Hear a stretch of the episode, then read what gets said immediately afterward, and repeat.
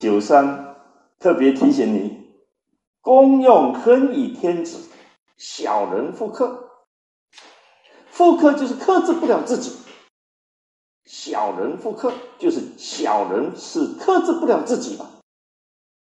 所以九三不太可能是小人，他因为在下潜的一个上位，他又阳刚，他又积极，他又知道自强不息，高度的警觉性，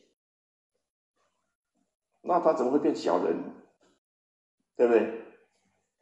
就是告诉我们，因为九三这个位阶啊，在古代啊，已经是王宫的位置，已经相当高了。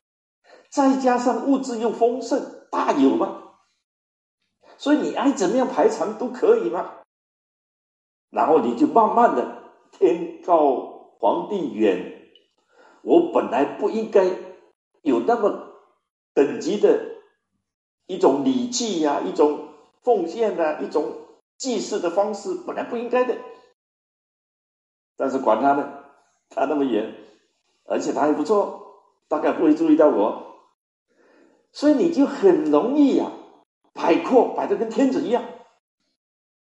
这个其实是犯忌的，因为你僭越了，你好像。有意识要分这个天子的权位了，你要把他的权势夺过来，所以才提醒你：你如果过分的话，你就会变小人。所以你要自己克制自己，复刻就是克制不了自己嘛。一看，反正他也不知道，我有充分的资源，我爱怎么样就怎么样，我甚至比排场比天子还大。嗯另外一个提醒，我们就说，你只要有这种行为，那小人很快就会往上去打小报告，然后引起上面的注意，你就会吃不完兜着走。我想这种事情是时时都会发生的。另外还有一个告诉我们说，你想用没关系，你也要想到，毕竟上面有个六五。所以你呢，应该要跟他分享。其实今天叫做什么？叫做三角，以前叫做朝贡。为什么？因为整体里面的部分，部分合成才有整体。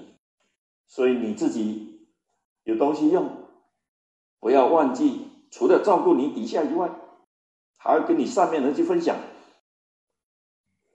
要不然他不能直接生产嘛，他当然是靠来自各方的这些物资的支持，就一直到今天还是这个样子。九三特别特别小心，因为你的位置是下卦的吉位，稍微一超过分寸，那你后患无穷，那就变成小人了。九四就开始上卦。它是个什么？是个离卦，它是光明的。九四爻告诉我们：废其旁无咎。什么叫做废其旁？是说你不要搞得太盛大、太庞大。你搞得太盛大、太庞大，你跟九三一样，因为你的目标也很显著嘛。你跟六五靠得很近嘛，他不一定看到九三。他会看到九四，哦，你这样的排场，那你心目当中还有我吗？你是不是准备取代我呢？那不更糟糕？一个人到了九四，你要记住，你的位置很关键，就在天子跟王公之间。你到底是心向六五还是心向九三？你自己要保持把持得住。你才会无咎。